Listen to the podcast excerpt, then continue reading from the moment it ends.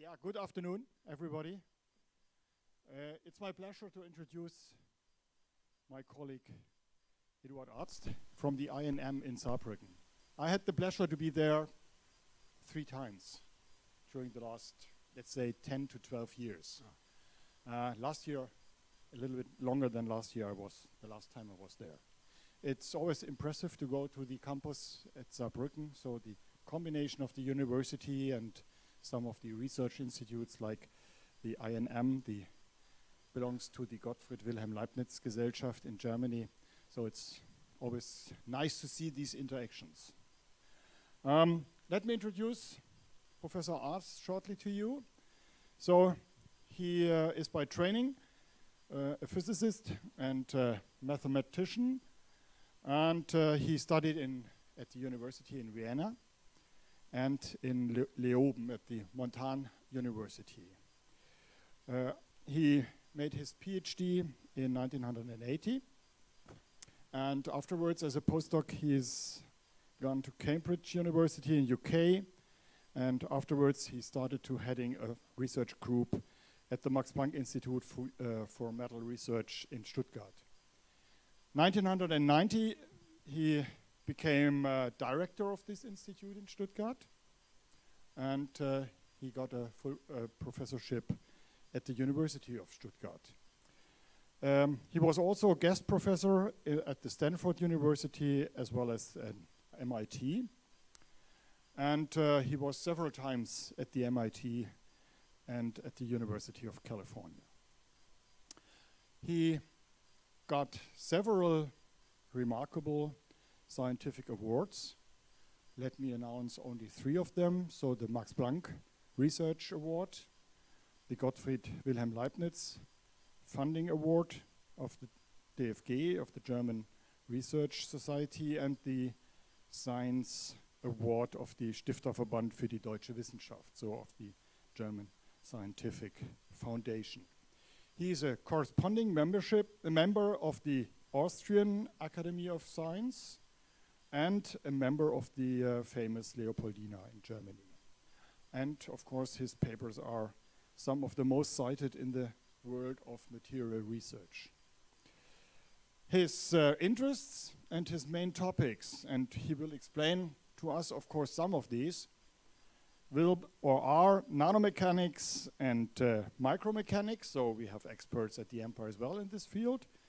Um, then plasticity of thin layers, modern structural materials, and uh, the interaction between biological and biomimetic systems as well. So you see here some aspects of this bio-inspired topics as well. And microstructured adhesion, adhesive systems, and this is in his title as well. And therefore, I thank Professor Arzt that he comes to us today, visited the EMPA, and uh, the floor is now yours. And it will be a, an exciting talk, surely.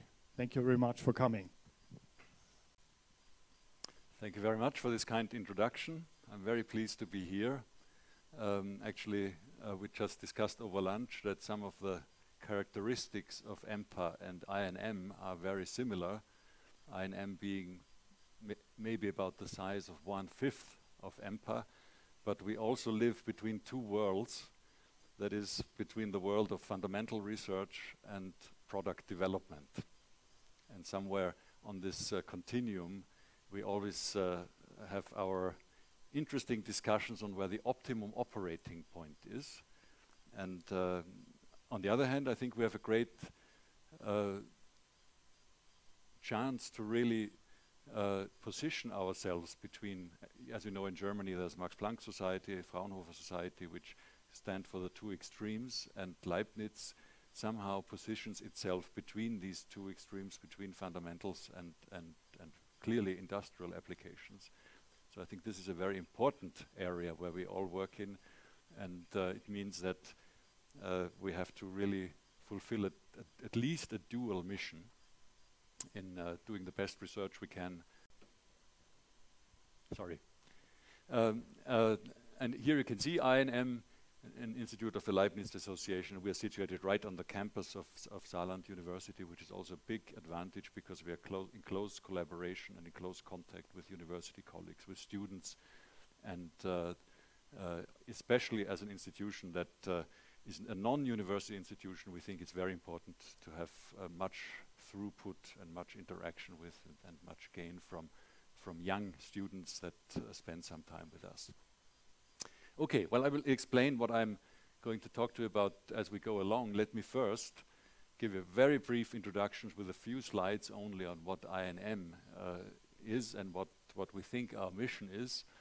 Um, this is the uh, summary slide that shows all the groups. And uh, it's, uh, it has been made in this way by intention.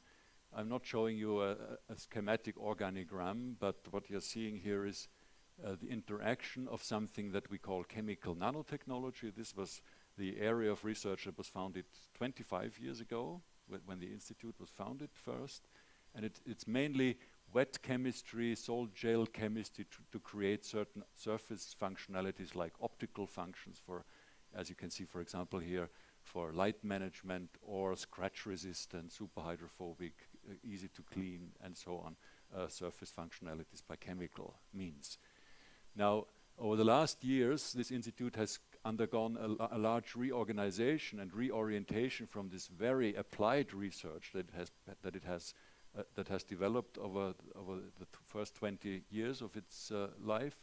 And we've added now more fundamental research areas, mo mostly in a research field that we call interface materials. This is now more the physical and more the material science part, uh, uh which complements the chemistry here.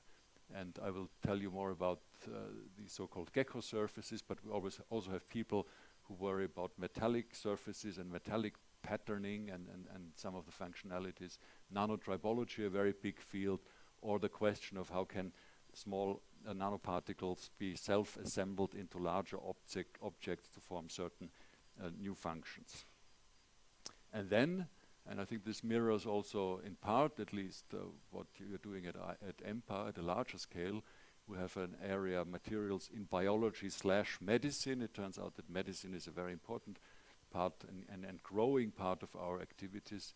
And here we are looking, for example, at uh, implant surfaces that contain nanowires for better osseointegration and, and, and in, uh, interaction with living cells. We have a group that is still very uh, basic, looking at the uh, mechanisms of biomineralization. How does nature produce hard materials, hard substances, and can we learn something uh, from nature? for example, what's being done in this group is to really transfer biomineralization genes from mussels into other organisms to see whether we can produce hard substances that way. And last not least, something that I think was the immediate contact with Professor Krug, uh, nano-cell interactions. Uh, we figured that as an institute that was that has been on the nano scene from the from the early start, from from the 80s, and was quite well known for producing nanomaterials and nanoparticles in particular. We also need to study the, the possible other side of nanotechnology, uh, the, the questions of how do such materials interact with living matter and what are the mechanisms. Here we we specialize mainly on uh, high-level microscopy, uh, optical, but also now uh, transmission electron microscopy to study the mechanisms of how nanoparticles are transferred into cells and, and how they and what they do there from a physical and chemical, but also biological and medical perspective. Finally, I would like to mention the cross-linking activities. This now contains a fairly new group that started this year, Innovative Electron Microscopy. In that group, uh, we are actually, I think we can say that with the person uh, we hired, uh, Professor Niels de Jonge from the States, we are helping to pioneer the so-called liquid cell transmission electron microscopy which is now a rapidly growing field worldwide because it allows you to look at structures almost or practically at atomic resolution while not being in a high vacuum but in a in a real environment. So this may be a solution, this may be a battery uh, electrolyte, or this may be uh, living cells in, in their normal environment. And this is, uh, I'm certain, I'm certainly quite convinced that this is a direction that we will hear more and more about in the future. Modeling simulation, I think quite self-explanatory, and this is our transfer center for collaborations, for direct collaborations, and contracts with industry. So this is the big picture. Let me uh, maybe give you just a few pictures that show some of the uh, topics that are connected with this. Of course, this is also only a very short tour, but uh, one thing we we study, for example, in this group, how how light can be used to pattern metallic conductor lines by photocatalysis. And this is actually very interesting, especially for flexible electronics applications. I've mentioned this topic already of increasing the biocompatibility and the interaction of uh, implant surfaces with uh, with uh, organs and cells. I've mentioned nano-cell interaction, where you can see that especially with the so-called STED microscopy with high resolution, we can get a better insight into how, how single nanoparticles behave in, in cells. Uh, this is the transfer into other organisms of genes that are uh, specific, for example, to mussels. In this group, metallic microstructures, we look, for example, at how can we make a switchable surface that can be switched from a rough to a smooth state just by the application of temperature, for example. In this case, this is a shape memory surface. We don't know yet the application of something like this, but it's an interesting effect that we're trying to cultivate. Or in this group, we're looking at self-organized uh, uh, supraparticles that consist of many nanoparticles and study their properties. Last not least, another example are these micro-pattern surfaces that that is the topic of my talk today. Let me also show you quickly some of the methods that we think are special. Institutes, of course, also define themselves by the methods that they have and that they hopefully use wisely. And they range from the already mentioned STED microscopy and other other light microscopy techniques to a quite substantial park of uh, uh, scanning uh, probe methods. We have a newly acquired high-end atomic resolution STEM TEM that is being run in right now. But we also have plant growth chambers for studying how plants can be used for biomineralization. Or we have a CVD, chemical vapor deposition apparatus that was used under zero or micro G conditions in parabola flights to study the influence of gravitation. And we have also machines that would be typical for for small scale production. So we can, for example, produce polymer foils of about 1.6 meters in width, and this can be done under almost clean room conditions for all types of uh, processes like embossing and and other typical polymer processes. And here you can see some of the areas that are now cross-cutting between these different groups.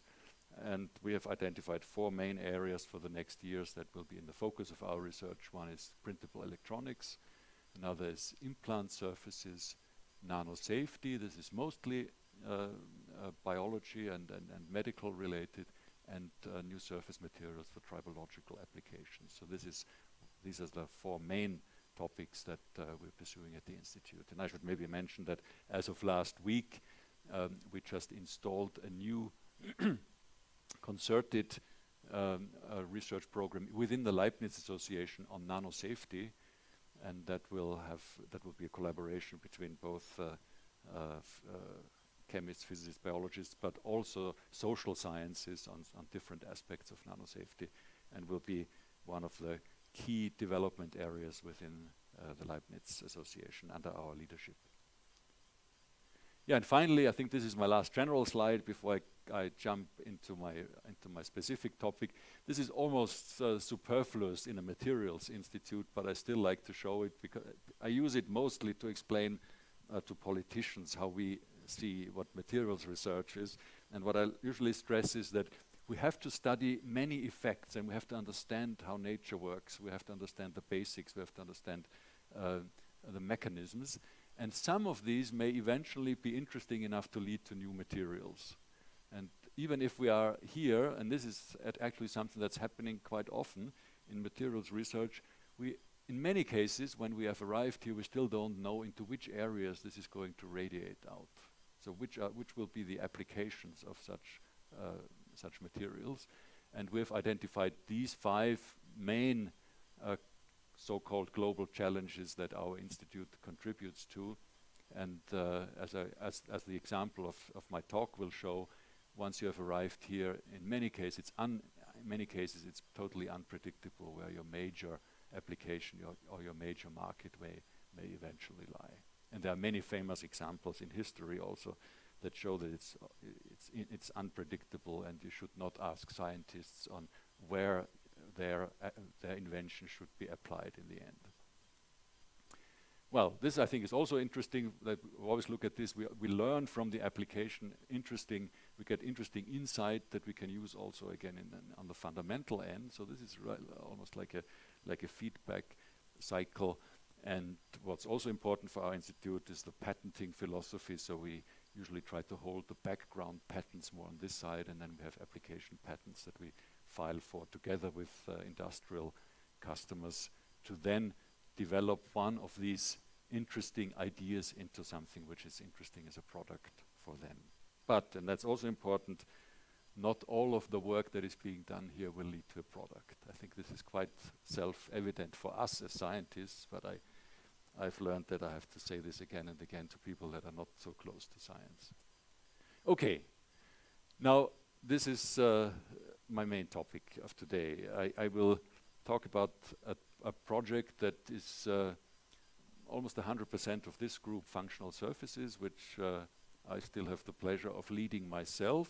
And actually what we understand here, what we want to do is we want to understand and, and, and uh, use certain patterns on surfaces to produce functions that could not be done on, on flat surfaces. And uh, I will show that in a moment. Let me mention some of the key collaborators on this. Elmar Kroner is uh, helping me also in leading this group, and he's a, he's a postdoc who's very experienced in such uh, topics. And uh, Jessica Kaiser is a PhD student. Aditi Paretkar just finished his PhD. I will talk about the work of these PhD students in particular. Christina Huber is a PhD student in, in her first year. And we have collaborations with the individuals mentioned here that are very important to us and that give us other insight, especially Bob McMeeking is spending also a lot of time at, at uh, Saarbrücken at INM. Then we have a close collaboration for reasons that I will also mention later with uh, medical school. This is the University Clinic, Saarland, and this is the head of the ear, nose, throat clinic who approached us on whether some of our uh, samples could not be used or developed further into medical products, and actually that's what we are doing right now. And then these are the biologists in Ingrid Weiss's group. This is the biomineralization group. And I should not forget that we also have technologists. Peter Oliveira and Anja Kasten were very helpful in producing large-scale samples, so in upscaling uh, some of these ideas. It's not sufficient for industry to have one square centimeter, let alone one square millimeter samples. They really want to see something that could be useful also from an application point of view. And we're doing this in-house, for example, with these colleagues. And then I should mention former collaborators, especially Arantxa del Campo, who is now at Max Planck in, in Mainz, who helped initiate much of this work when I was still in Stuttgart. And in fact, all of these collaborations, except for Marleen Kamperman, are still Stuttgart collaborations. Stas Gorb was the biologist who introduced me th to this topic originally and I just found it really fascinating to understand better how these adhesive mechanisms work in animals. And this was also the starting point for us to, to look at this in more detail. Well, what's the, what's the main theme? I think the, the main theme or paradigm, as some people like to call it, is that uh, surface patterning can lead to new functionalities that may even be counterintuitive they, they have been studied first in nature, and then people tried uh, increasingly to, to produce similar effects also in artificial systems. Well, one quite now well-known example is the moth eye as an anti-reflective surface because of its special structure where sort of the index uh, of refraction does not switch rapidly, but it switches gradually from one medium to the next, and that leads to this anti-reflective effect. This effect is actually being used already, similar to the lotus leaf, which is also a celebrated effect. You might think that, it, that a surface is much easier to clean if it's as flat as possible. No, it's, it's a certain pattern that nature shows, which leads to the super hydrophobic effect, which then in connection with water leads to a self-cleaning effect. And there are some products out, but I think the lotus leaf example is very uh, typical. It shows that there are then other effects that may also make it more difficult that we, than we think at the beginning. And uh, yeah, that's maybe something else to talk about. Shark skin, also well known. It's not the ideally smooth surface that creates little drag in swimming. It's you have if you have certain riblets, then you can deal better with the turbulences, and that leads to better flow resistance. And finally, not finally, there's a much longer list, of course, but on my short list here, the example that I will talk about is the so-called gecko effect, which has also been studied, uh, especially over the last two centuries. Uh, and I mentioned again Stas and Kellar Autumn is his counterpart in the United States, who is sort of Mr. Gecko there, who has most of the publications on the natural system mostly. Uh, yeah. Well, the idea is, as I've mentioned already, is a, a, a certain smart uh, patterning, although maybe in connection with nature one shouldn't say smart. it has just evolved by evolution. And uh, if you look at, at a gecko, and this was our Stuttgart gecko seen through a glass slide here, if you increase the magnification of his toe here, you find that there are very nice uh, structures, uh, so-called setal structures or arrow structures that branch out into finer and finer systems. It's a very typical hierarchical structure that is often found in nature. And if you make an even higher close-up, you find that you end up with structures that are in the range of 200, 300 nanometers, the thickness a few tenths of nanometers. So we're really in the nanometer, in the nano regime finally. These are very fine, hairy structures uh, out of keratinous material similar to our hair. And uh, but but uh, of course many orders of magnitudes finer than our human hair. So these are very fine adhesion uh, organs. And of course, you can ask the question, why is this necessary? Obviously, uh, obviously these structures were not found before the advent of electron microscopy. So before that, people uh, were quite mysterious about the, the, the, gecko attachment effect. There were many theories reaching from suction effects, which were ruled, which were ruled out by doing experiments in vacuum, uh, to electrostatic effects and to other effects. Um, the main by by uh, by this process, the the only mechanism that remained really was uh, non-specific interactions by van der Waals forces, and that is now also the general with the general wisdom that all of this adhesion of a gecko, who is the only large animal that could run along a ceiling here without any problem, uh, due to van der Waals interactions. Yeah, this is a one of uh, Stas Gorb's videos from one from one of our geckos and you can see now how it attaches its toe to this glass and it's uh, how it's drawn to the glass slide. And actually, it, it decoheres then by by uh, hyperextending its toes in the other direction, so it peels off again. And of course, when running, this has to happen in, in a, a, very short time. And also, the, the surface, the counter surface of the gecko, of course, is totally unpredictable for the gecko. And that that is also another reason why it's quite useful to have an unspecific force, such, such as a van der Waals force. So the gecko can practically run on any surface, um, uh, even on, on, on, a, on, a, glass building. And actually, we had that uh, some time ago that one of our geckos was climbing up the the, Frank, uh, the Deutsche Bank building in Frankfurt, and he was uh, competing against the free climber. That was on German television. It's that it's the downside if you work in such an area th that people can understand very well. Then you have uh, a lot of interest from from uh, from the journalist community, of course, which also helps a little bit in in uh, getting funding. Uh, well, now this is some. this is one slide that shows our some our quite early work, especially by Gerrit Huber, who was a PhD student working in this area. He undertook something that we thought might not even work, but it did work in the end. He took one of these so-called spatula elements that, I show, that I've shown to you, 100, 200 nanometers in, in length and a few tenths of nanometers in width, and he measured the adhesion of one of these elements to glass plates. Uh, basically what he did uh, was uh, he took a focused ion beam and cut away all the rest until only one um, of these uh, hairy structures remained. And then with AFM, it did these measurements. And because at the time, one question was how strong are these van der Waals forces per element, and does capillarity also contribute? So, so does, does the humidity also contribute? And actually what we showed, and actually the literature before claimed it was all van der Waals and capillarity was not important. But what you can see here is, for example, the pull-off force of one of these setal hairs as a function of wetting angle. So we are uh, hydrophilic here, hydrophobic here. And you can see that as, as the, the substrate becomes more hydrophilic, uh, we get an increase in adhesion force. This would be, in our interpretation, the van der Waals force just for, for a hydrophobic uh, surface. And then we have an additional contribution from capillarity, which could also be modeled in a, in a certain way, at least in this paper. And the other example is shown here. When we increase the humidity, relative humidity, also the pull-off force increases from a similar value, about 7 or so nanonewtons per hair, um, up to almost twice its value if you go to high uh, humidities. So, and, and one of the explanations was that there's still uh, corrugations in the surface and these uh, water islands help you in achieving more contact and that can also explain this increase in, uh, in adhesion with increase of humidity.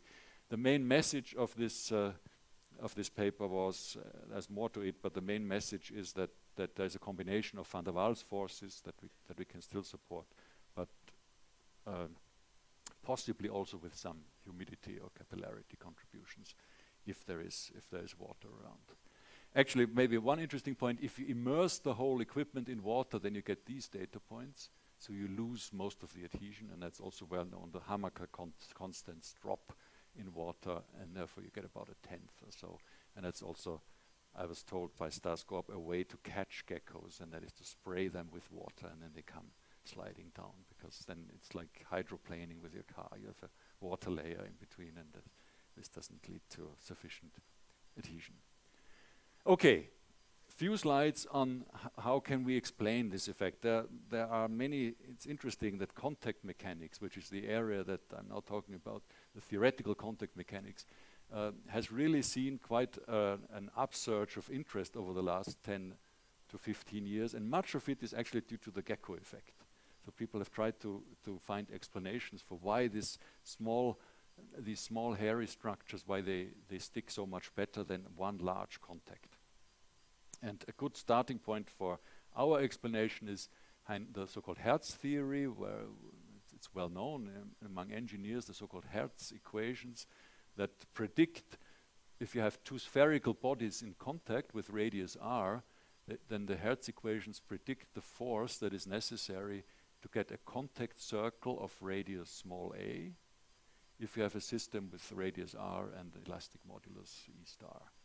These are very simple equations, very complicated to derive, totally unintelligible if you read Hertz's original paper. But uh, now, of course, it's standard uh, knowledge, and you can find it in almost any uh, uh standard textbook of uh, mechanics. And if you apply this now to our problem, you could say, okay, um, let's assume we have two spherical contacts. We can make the other sphere radius inf infinite, then we get a sphere to a plane.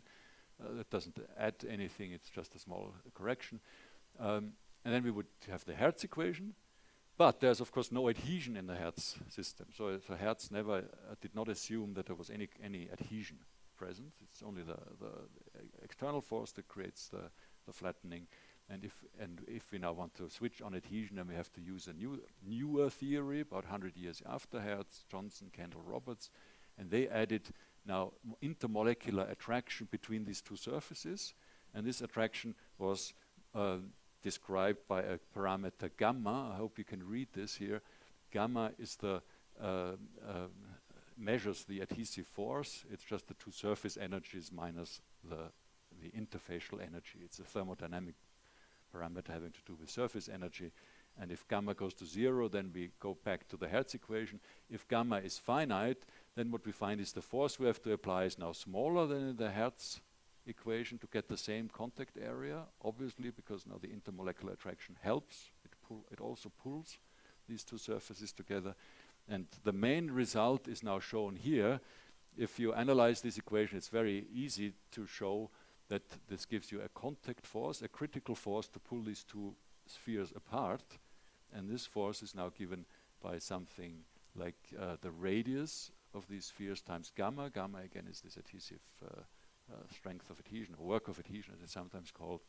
But what's really interesting is that this force now scales with the length r, not with an area. That's not important what the contact area is. So if you're now interested in the stress that you that it takes to pull these two spheres apart, then you have to divide this force by r square pi by this uh, uh, area. And if you do this, then you find that the contact strength of force per area now scales with gamma divided by r. So it's really like almost like it's, it's like a singularity. That means if if we make these spheres smaller and smaller, then we end up with higher and higher contact strength. And uh, there are several more intuitive explanations for this result. Uh, for example, uh, I think I even have this here on my slide. Yes, this is the more intuitive explanation that any time when you have a contact phenomenon of two surfaces touching each other, you always have some elastic deformation. And the more you deform elastically, the more contact you are getting and the, the more possibility for bonding occurs. But there's an optimum. If you deform them too much, then you, then you store too much elastic strain energy and that will separate the surfaces again. And uh, this is what I've tried to show here. We have two opponents. Bond energy wants to get as many bonds as possible, but elastic strain energy should not be too high either. And if you think about it, this will be a, a surface effect, this will be a volume effect. Therefore, for small systems, it will always be this effect that wins. And that means that also explains in a more intuitive sense why small systems always have a tendency to stick rather to to become unstuck. It's always the the, the interfacial effect that prevails over the, the volume effect, the uh, elastic strain energy effect. And that is basically what's hidden in this derivation by Johnson, Kendall, and Roberts. One thing that we uh, tried early on, uh, this is also this marked almost the beginning of our work in this field, almost 10 years ago. We had data from the biologists who plotted the density of these contact hairs in different animals as a function of body mass of the animal. And what you can see, this is the fruit fly here, this the lightest animal, and these are the geckos up here, six orders of magnitudes in mass. And density of hair means areal density, so as we go up here, the hairs become finer and finer. And it was interesting for the biologists at the time, and they couldn't really understand it, that the larger animals have finer and finer hair. So it's uh, it's something that obviously has uh, some some meaning. And if you now take this uh, rather simple contact mechanics principle that I've shown you, uh, then it's easy to show that the contact force uh, is square root n times the force of one contact if n is the number of contact into which you have split up. So if you have, if you have split up one contact into 10,000 smaller contacts of the same total area, then this Johnson-Kendall-Roberts argument tells you that you should have square root n, so 100 times the adhesion force.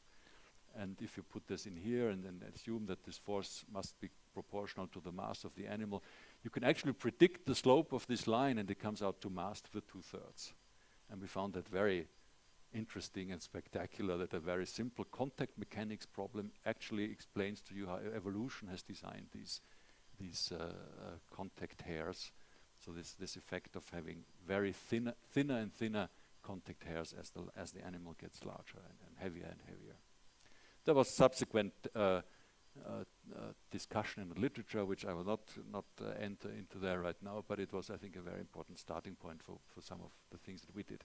Yeah, this reiterates the point. If, if, I, if I replace one spherical contact by n spherical contacts and the total contact area is the same here as here, then the theory shows that we get square root of n times better adhesion strength. And I think this is this is one of the things that showed the limitations of intuition. It's not really clear why that is. If, if by intuition, if you, if you only think in terms of contact areas, then you would assume you would get the same contact strength here as here.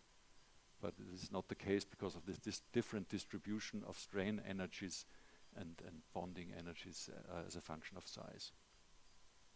Yeah, let me just mention in passing that these are some of the schools that have, these are all different reasons why a hairy structure, what we call contact splitting, why contact splitting works and gives you better adhesion than one large contact. And uh, many other mechanisms that, that, have been treated in the literature now. They all claim to describe some aspect of the gecko effect. And uh, maybe in interest of time, I will make this here very brief. We then asked ourselves, can we actually predict if we now want to make an artificial gecko system, uh, what the limitations of such a system are. If, if, it's a 1 over r dependence, then it means we should make the, the, the size of the hair smaller, as small as possible. But you can then, by, by drawing these what we call so-called adhesion design maps, uh, where we have the fiber radius and Young's modulus, actually what you find, and, and, we've drawn in several uh, different limiting mechanisms, these are a little bit like you may have come across the so-called Ashby maps for, for other, for deformation mechanisms. It's a little bit similar to this. What we find is that the main showstopper of this is condensation. And what's meant by this is that these hairs, rather than sticking out and, and adhering to a surface, they, rather, they stick to each other.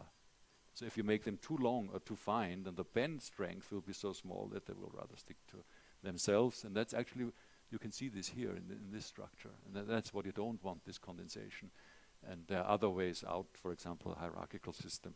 But uh, this uh, really limits how fine you can make these structures and, and until they, they uh, actually become, until they deteriorate.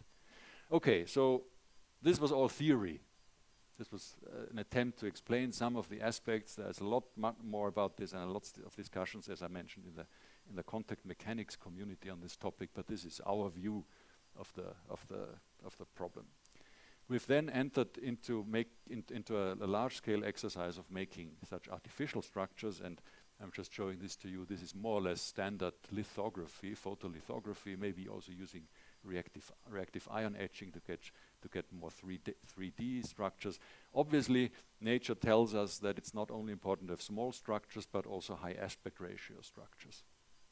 And for, for other reasons, and, and this is not so easy actually to fabricate in the, in the end, it's always a molding process where we fill a mold, this green mold, with a liquid polymer, and then we get some, some patterning. And uh, some of the examples will be shown. Yeah, I'll skip this. Some of the examples are shown here. Um, actually, by, by using certain tricks, you can even modify the end shape of these pillars or hairs, or we usually call them pillars. Uh, these are all uh, PDMS pillars, very low uh, Young's modulus, which helps in conforming to a non-ideally flat uh, surface.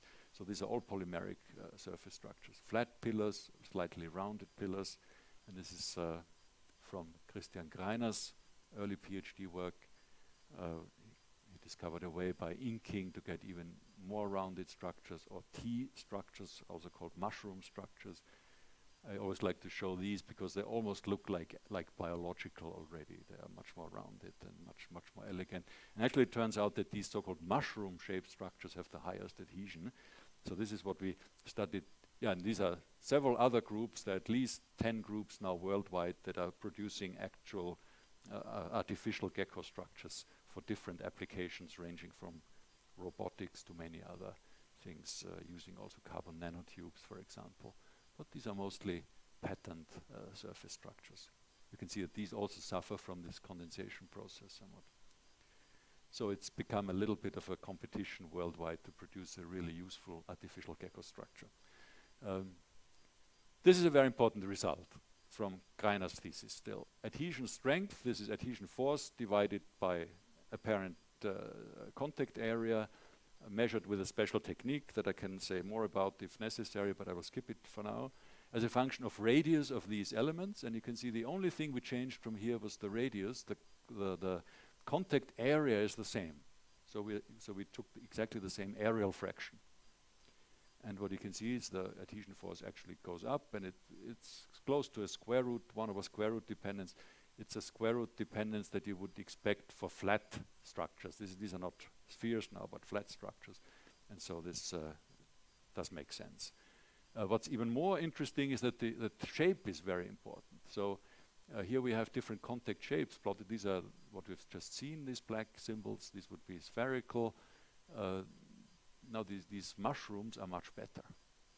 So one-sided mushrooms or, or, or round uh, symmetric mushrooms. And the value for the gecko is roughly here between 80 and 100 kilopascal. Now that's always important to mention. We, we do not compete here with a real glue material for the permanent glue, but this is uh, something that is reversible. So the typical values are 100 kilopascal for the gecko, and with these with these uh, uh, mushroom structures, we were already close uh, to the actual uh, example in nature, but only against a flat surface, against flat glass surface. Now, one interesting question, of course, is why are these uh, mushroom structures so much better than just flat structures? And this is where the collaboration with Bob McMeeking comes in. Uh, with his group, we simulated actually the stress distribution if you have a structure here with these mushroom flaps against the substrate, and the stress distribution was worked out. Let me also say just very briefly on this left-hand side, you can see the stress distribution here for a punch, for a flat punch without this mushroom shape. You have a basically a stress singularity or concentration towards the edges. And that, of course, makes peeling in from, from, from the outside towards the center very easy. Now, with this mushroom shape, you modify the stress distribution around the edge and actually can even go a little bit into compression depending on whether you model without or with friction. And uh, so our interpretation of this paper was that this, uh, these mushroom flaps actually give you better uh, stress distribution and therefore increase the adhesion. Now the mushroom is even better than, than a flat punch that has, has the outer diameter of the mushroom. So it's again the principle taking material away from your structure increases uh, the adhesion. Yeah, and this is uh, from uh, a PhD current PhD thesis where we're doing finite element studies. You can also see here that in a mushroom you have fairly even stress distribution, the, the, concentrations only come here, whereas with a with a flat structure without the mushroom, we have the stress concentrations at the edges. So th this just shows what we knew before. I will skip this. Yeah. Uh, now, uh, of course, the question is, do these structures work? And what I want to show you here are two uh, structures. You will see here a gecko tape that is being attached, what we call an artificial gecko tape that is being attached now to this glass plate and you don't even have to press or anything. You can you can lift this weight and it's just because of this uh, structure. If you were to do the same thing with the other side of the tape, there's no adhesion or no friction or anything at all. And the other question was, can we can we maybe use this to do a simple desktop experiment in the true sense of the word? And to take something to manipulate it and move it around as a robot might be doing in a manufacturing operation. This is Dadhichi Paretkar who is doing this. And, and uh, obviously it gave us some, some first indications that this is maybe, maybe useful.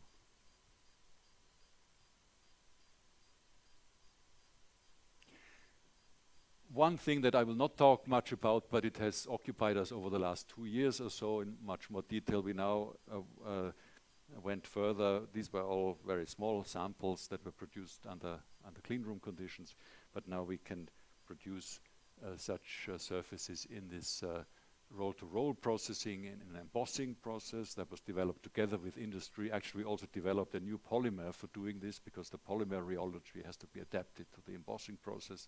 And now we have structures that are at least of this size. We can now produce them even larger it's much more difficult, of course, in, in embossing or in printing to, to, to optimize the shape of the terminal elements, but we can do that also now. And uh, this is what we are using to convince industrial collaborators to maybe in invest into this, what we now call Gecomer technology. This is Peter Oliveira, the group leader for the upscaling group. He, on, on open house days, he, he lifts himself on such a gecko large-scale gecko tape, so it can easily sustain the weight, uh, his, his, weight. And uh, uh, so this is one area making it much more viable also as, a, as a large-scale, upscaled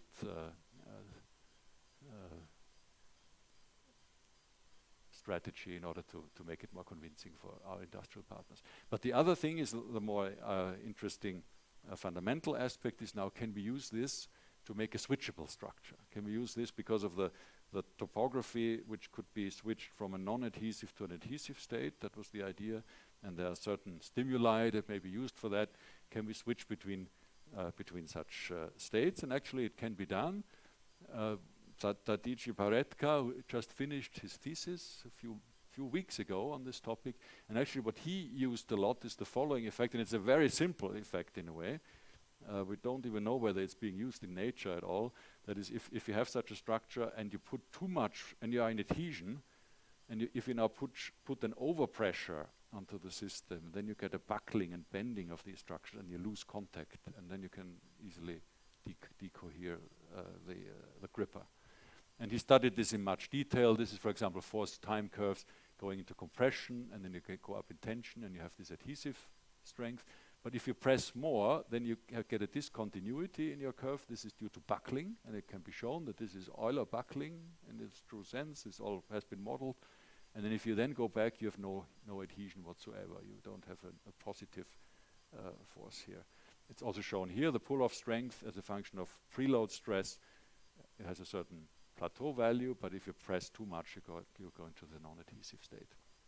So a lot of science has been done on this. We've also done in situ experiments that show the actual buckling of these uh, pillars uh, when when this uh, when this discontinuity is reached. But I will maybe uh, uh, skip this in the interest of time. We've also done a comparison with uh, Eulerian buckling theory, and it seems to hold quite well if you assume certain end conditions, and so it's, it's quite reasonable. But this now is an actual demonstrator which we had at the Hanover Fair a few months ago, which now shows that this can actually be done. We, do we now do this with silicon wafers. So this uh, very simple robot, if it pushes it too much, then it then it leaves, uh, then it decoheres. But if it if it touches only slightly, as it does now, of course it has to be much quicker in the end. But but it can now uh, take the object and if it wants to place it again, then it presses a little bit more, goes beyond this uh, instability point, and uh,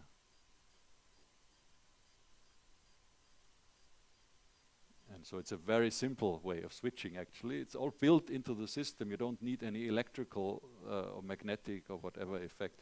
It's all built into the mechanics of this uh, Gecomer hairy structure. Yeah, another way of doing this is uh, to take a shape memory polymer. We've demonstrated this, that you can also get a, similar effect. Uh, you have to deform the hairy structure while you are above uh, the, the, the, lower uh, glass transition temperature, and if you then hold the structure while you cool, you have a temporary shape which is non-adhesive, and by heating up again, you get into an adhesive state because then all the hairs come back into the into the adhesive state. And actually, this is something that uh, we uh, we are now trying to to use for applications. This is my last two minutes.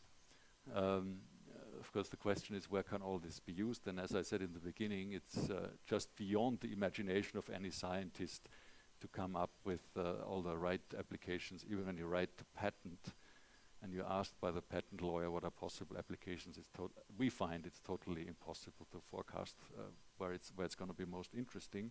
Here you can see some of the obvious things, maybe not all of this. Sports is very obvious. If you can have some kind of glove that has better whatever capability for doing whatever in sports and you are a little bit better than your competitor, then you are willing to pay money. And that's, uh, so we are actually, that's one of our most promising applications. Uh, robotics, I, have I've shown at least a little bit of it. Household is difficult because uh, it must be cheap, so any any cost that is added is a, is a potential problem. Construction industry, we have a lot of uh, uh, contacts there. The problem is one of the basic problems of these structures is contamination. So if it's a dirty environment, then this is not ideal. Uh, microfabrication, uh, of course, that's interesting. But, and this was our biggest surprise, biomedicine is probably going to be a maybe even the first application. And uh, this is what I promised at the very beginning. This is our collaboration with the ear, nose, throat clinic. O apparently, we were told that if you have a large defect in your eardrum, this is still a major, major medical problem nowadays.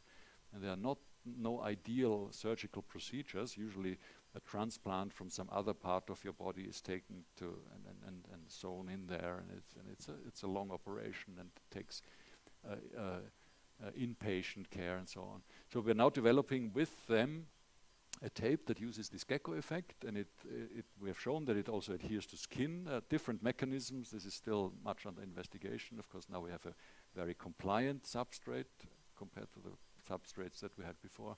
So different mechanisms, but it can be done. And then this, uh, so, so it, it, would adhere even without these stitches.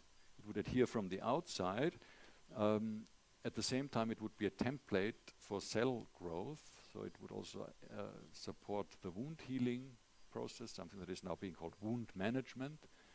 Um, it has to be, of course, biodegradable, so it would not have to be operated on once it's uh, has fulfilled its action. It would just dissolve.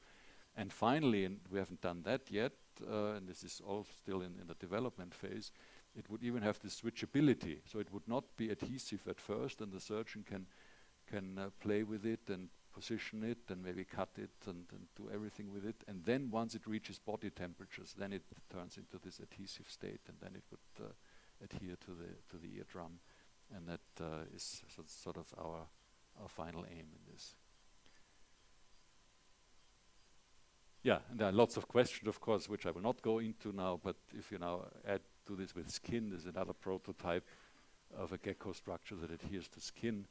Uh, um, and actually, here we are in competition with a, with a Korean group that is doing very similar things because apparently this is also a very big market to have medical adhesives that do not rely on a glue because many of these glues uh, lead to uh, allergic reactions. Okay, this is all I want to tell you, not without uh, showing uh, pictures at least of, of many of the people who, were, people who were involved functional surfaces group and in some of the aspects, especially on hierarchical structures that I've not talked so much about, we have a, a junior research group on structure formation and funding from many different sides. Many thanks.